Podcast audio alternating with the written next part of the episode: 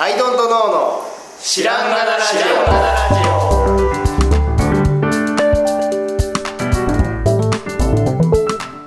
さあ始まりました「アイドントノーの知らんがなラジオ」この番組は僕たちアイドントノーが日常をアイドントノーしていく中で新しい視点を皆さんと共に発見していくという番組ですということでアイドントノー綱田ですアイドントの青木です。アイドントの春田です。よろしくお願いします。あこのちょっと転んだような感じは、あの回線の不良によるものです、ちょっとオンラインでやってるってことうで。ん、嘘です嘘かい。コロナ禍、言いました読みましたか。はい。で、ちょっと突然僕が持ち込んだテーマですいません。お願いします。はいはいで、イメージのジャンプ。イメージのジャンプはい。これね、解説が必要なんで言わせてください。はいはいはい。あの、ちょっと実はワークショップをやろうとしてたんですよね、僕たち子供の向けうの。んうんで、ちょっとあの、こんなコロナ禍なんでお断りしようかなって今考えてるところなんですけど、そのワークショップで子供にこうやってやったらって伝えようとしてたのが、うんあの角田さんがすごいいい言葉の定義をしてて、うんプロダクトデザイナーって何かっていうと、うんえっ、と、なんか嫌だなっていうことがあったとして、うんそれを道具を、道具でうん気持ちいいに変えるうんうん態度や言葉ではなくうんうんうんなんか嫌だなを道具で気持ちいいに変える、うんっていうのがプロダクトデザイナーなんだよって噛み砕いて角田さんが言ってくれてはいはいもうそれまさにその通りだなと思ってうんで子供たちにはじゃあなんか嫌だなを出してもらってうんでそれを持ってどう気持ちいいに変えるかの道具ってできないかなっていう順番でワークショップすると、うんでこの方法僕いろんなくてうんとてもいい方法だなと今でも思ってるんですけど、うんでただ一つ落とし穴があってうんワークショップはこれでめちゃくちゃいいと思うんですようんただ僕らが過去に作ってきたヒット商品、うん中でもあのたくさん作った中でもヒット商品うんはその順番でできてるかっていうとうん厳密にはそうじゃなかったって先日気づいてああそう。で、何かっていうと、まあ、例えば、えっ、と、フライパンがお皿になりますよっていう。うんそれはフライパンをお皿にしたいなあって思っ考えたわけでは当然なくて、うんあの、フライパンのおしゃれな形状を、うん形だけをただ考えてたときに、うんあ、超おしゃれなの思いついたってなって、うんなんでおしゃれって思ったんだろう。で、うん後から分析したら、そうか、お皿になるからだって、後から気づいたっうんていう順番なんですよ。うんで、まあ、なんだろうな、えっ、と、この問題を解決しよう、解決する方法はないかって取り組んだんではなかったんだ。まあ大人はそうだよねそうそうそう。で、まあ、上級クラスの発想法としてはうん、そういう問題は問題で脇に置いといて、うんなんか、すごいの思いついちゃったが先にあって、うんそこに理由つけたら、なんだ、問題も解決もしてたんじゃんっていう順番が結構多いなと思って。そうだよね。はい。あとはでもアプリとかさそういうこう先端の技術とかでよくあるのはさ技術だけが開発されてはい。これは何を解決するもんなんだろう後からついてくるみたいなのもあるじゃん。はいはい。解決するべきものが後からついてくるみたいなのはねあるよね。はいはい。うんそうなんですよね。で、なので、まあ、ワークショップとかの方法としては、その、問題があって、それを解決する方法ってものでよくて、で、アイドントノードでも、スタックなんかは結構そういう傾向があるなとか、うんうんはい、うん思ってるんですけど、うんで、なんだろう、ハンドルとかも、うんそういうスタートではあるものの、うん僕と角田さんも春田さんがやってるとこ横で見てたように、うん。謎の突然のジャンプがやっぱそこには あって、春田さん、なんでそれ思いついたんっていう、はいはいはい単なる問題解決じゃないことしてるじゃないですか、はいはいうんあれなんですかねっていうことを、はいはいはいはい。イメージのジャンプと仮に、うんイメージ先行型というか、ううんん今日なんかたまには話してみてもいいかなと思って。うんはい。それこそキューボイドなんて、うんモヤモヤをすっきりさせようじゃなくて、なんか、なんか角材気持ちいいとか、そういうとこから入ってるから、うん。うん。まさにジャンプしたイメージを現実に手繰り寄せるっていう順番でやってるっていうか、そうだね。まあ、あのーもうちょっと奥の方へ行くと、僕が囲碁に対抗したかったっていうね。あ、そっか、スタートはそこから。そう、出発点で、でもその実現する駒、駒とかを作る手段っていうのが、角材切るしかなかったんで、それをこういじってたっていう話。ねそうそうそうそうそう。なんかでも順番が、やっぱり角材のビジュアルが先にあったみたいなところもうん少なからずあるなと思っていて、うんうんうんまなあんね、か不思議だなと思って。まあいろんな作り方はありますよ。はい。うんそなんかあと、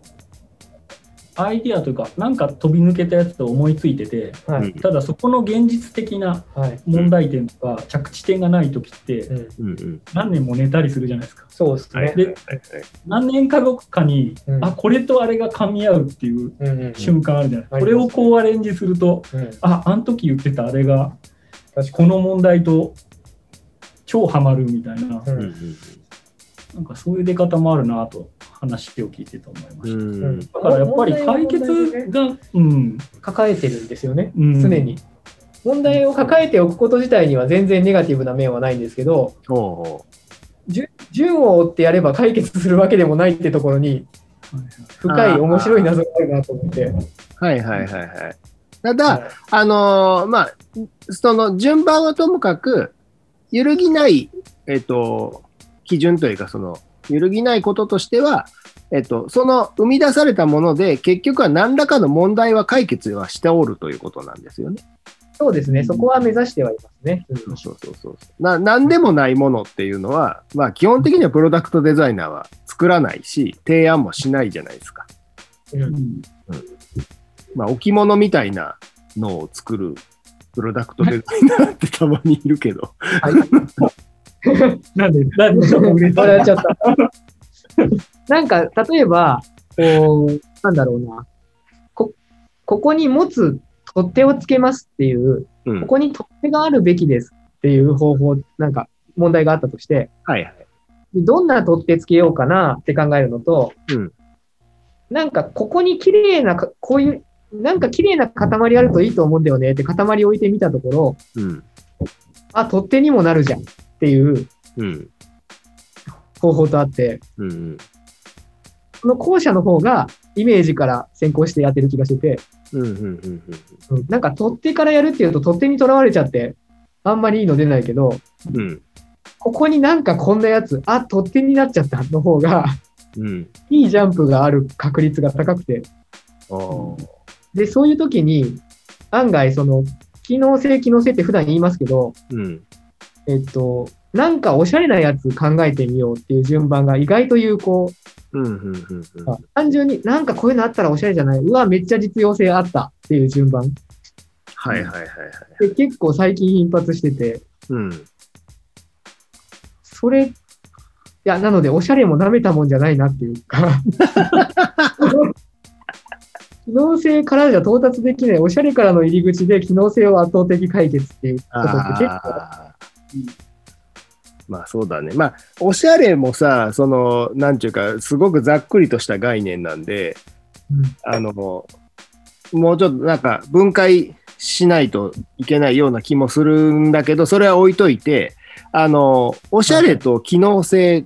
てさ、まあ隣、隣同士にいて、まあ別に一緒くたにしてもいいけど、一緒じゃなくてもよくてみたいな存在だったりとかするじゃないはい。でさ、それらの上位概念、プロダクト、まあ、た例えば、まあ、おしゃれの代表って言ったら服だし、プロダクトの代表って言ったら、まあ、家電とかなのかもしれないけど、それらをさらにこう上位概念でくくると、人をアップデートするってことだと思うんだよね、僕は。はい。だから、その、スタンを買うっていうことでもさ、生活がアップデートするわけじゃないですか。はい。うん、で、ふおしゃれな服を買うっていうのもさ、自分がこうアップデートするわけでしょそのもの、ものを使って。うん。そう。だからそこがさ、下がるようなものはさ、基本基本的には買いたくないし、うんそう。だから、なんだろうな。いろんな入り口があってよくて、で、結局、導き出される答えは、自分が前より心地よくなってるかどうかってことだと思うんだよね。うん着地は一緒なんですよね。うん。そう。だから、なんだろうな。あの、俺もさ、あの、なんかさ、テンテントがね、あの、ヨカテピーっていうテントがさ、すげえ売れてるんですよ、今。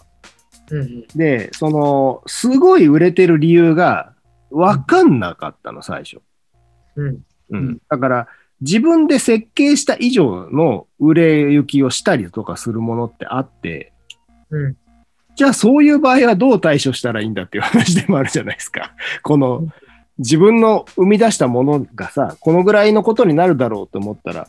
そんなこと以上のものになってしまった時ってさ、それはじゃあ自分がちゃんと設計してない、ないと言っても過言ではないじゃないあのアイドントノーで言うと、スリットがその代表 格。はい。 3人ともいいものだとは思ってますけど、こんなに、こんなにそうそうそう買っていただけるとはっていう。ね、だからなんでこんなに売れてるんだろうねってなっちゃうようなプロダクトっていうのもやっぱりあって、うんででそれを後から何を解決してるんだろうこれはっていうのを探していくみたいなねそれで、うあのなんだろうキャッチコピー自身をアップデートしていくみたいなそこにそれもはあありるみたいなこともあるよねうん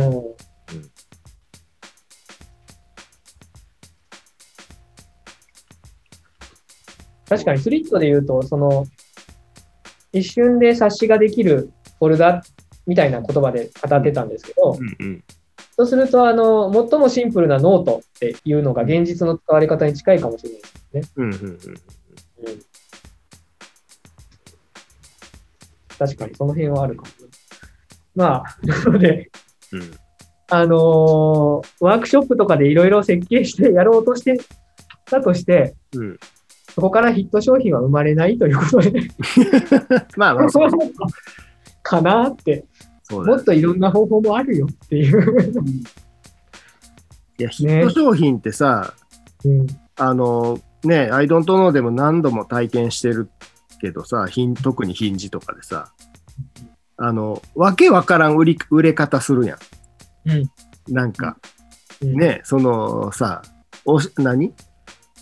売れましたお知らせメールがさ、携帯に来てさ、ブーってなるから、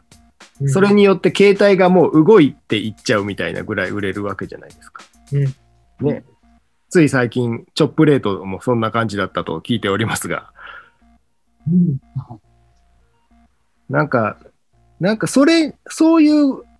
なんだろう、ヒットっていうことに関してはもうだから、ヒットっていう言うぐらいだからさ、多分なんか自分の範囲外に行ってこそヒットだよね、多分ねうん。これはまあ10万個ぐらい売るのを目指してるんで、つって10万個売ったらさ、それは普通のことだからさ。そうですね。うんそれがもう予想をはるかに超えて1000万個売れてしまいましたって言ったらもうヒットだよね。はい。だからそこには、まあ、何らか、それはだって自分が手を下しているのだから、何らかの要素はあるんだけど、自分の設計外のことも働いてる、働いてのヒットっていうのもあるんですよ、子供たちっていう話だよね。まあ、子供たちのワークショップやめやめることになりそうですけどね。うんはい。まあでもそまあの段階っていうのをさ、まあ知っとくっていうのはいいことだと思うけどね。うん。うんそのスイッチポンじゃないんだよっていうね。そうですね。考えて形にしてなんだよ。うん、そこになんかこう、謎のジャンワークショップとかで図で図を描くとしたら、 その、えっ、と、なんかやだなぁをいっぱい出しました。うん気持ちいいなぁに変える道具を作ります。うんここの間のところにうん謎のジャンプがあります。はいはい。頑張ってくださいってことですよ ね。まあ、そうだね。頑張ってくださいっていう。謎のジャンプは多分10年もすればできるでしょうっつって。まあ、謎のジャンプはだから、結局その段ボール工作をさせている時には、もう起こり得ないからね。うん難しいとこだとは思うけど。謎のジャンプについてどうですか、春田さん あ、そうね。この間のモチーフの話もちょっと近い気がしていて、うん。急にそんなとこ持ってきたっていう謎のジャンプとか、うん。なんかやっぱそこにジャンプがあるかないかで全然変わるんだけど、うまく言語化できないなっていう。 うんまあそうだよね。はいいや謎のジャンプもだから、いいジャンプかどうかとかもね、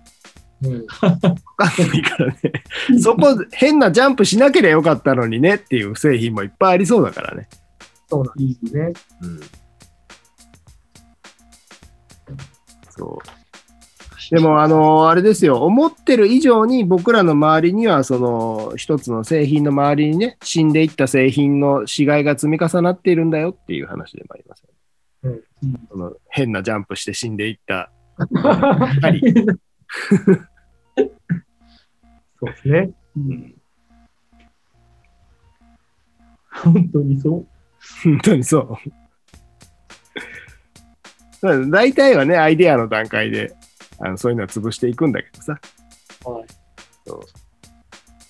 ジャンプ慣れとかしといた方がいいんですかね、やっぱだから。あー謎のジャンプ。謎のジャンプなれね、そ確のか死に。骸をいっぱい作っといた方がいいのかもね。確かに、謎のジャンプがあるよって知っとくっていう。うん、あこれがあのジャンプってやつだ、確かにあのみんなが順序通りやってみんなが納得するものっていうところができたとしてうんうんうん。から3日間謎のジャンプについて考えるとか、コンジューリングとして謎のジャンプっていうのをちゃんと取っとくっていう、はいはいはい。なんか、なんかわかんないけど、時間取っとこうぜみたい な、謎のジャンプの時間を さ、それはやりようはあるかもな。そうね。うん、ももう一跳ねさせるっていうことが。う一跳ねっていうところがね、うまく言えないんですけどね、ね、それがな何なのかっていう方法論もわかんないしね。わかんないですね。で、その、わかんないなと思って、自分の中でジャンプしてないかなと思いながら出したら、ああ、してたっていう時もあるし、スリット。まあ、スリットだね。スリットはね、後付けだしね。いや、僕のテントもそうなのよ。だから、俺、うん、100ぐらいしか、100ぐらい売れたらすごいなとか思ってたけど、全然そんなんちゃうかった。うんはいうん謎のジャンプがあったんですね。謎のジャンプがこ、ま、込められてたんだよね。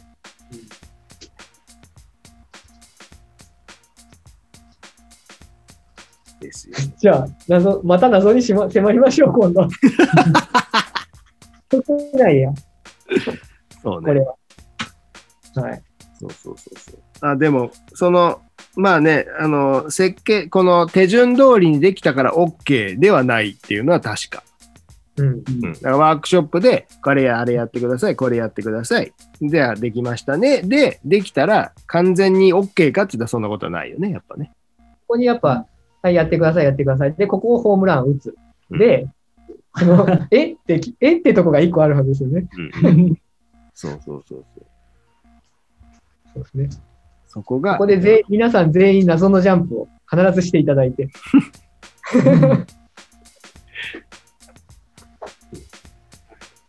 そうだね。謎のジャンプでいいですかあの、最初、イメージのジャンプって、もうちょっと綺麗なこと言ってたけど、